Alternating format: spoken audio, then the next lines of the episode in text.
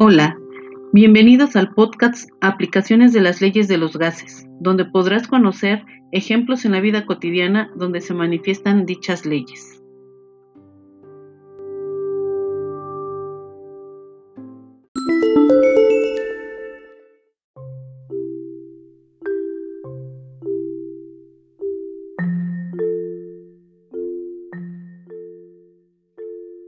Las leyes de, los gases se hacen presentes en la elaboración de palomitas de maíz de la siguiente manera.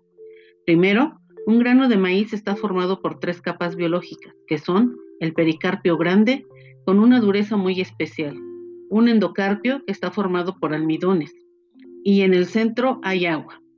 Al calentar los granos de maíz, principalmente en aceite, el agua se evapora ejerciendo una presión muy elevada en el interior de la semilla y finalmente se rompe la semilla a una temperatura aproximada de 175 grados Celsius, lo que provoca que el endocarpio quede al exterior y el pericarpio al interior, aumentando el volumen de la semilla, pero perdiendo peso por la evaporación del agua.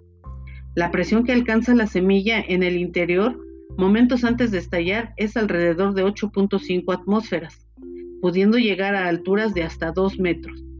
Por tanto, la presión es directamente proporcional a la temperatura al ir calentando y posteriormente el aumento en la presión origina un incremento en el volumen.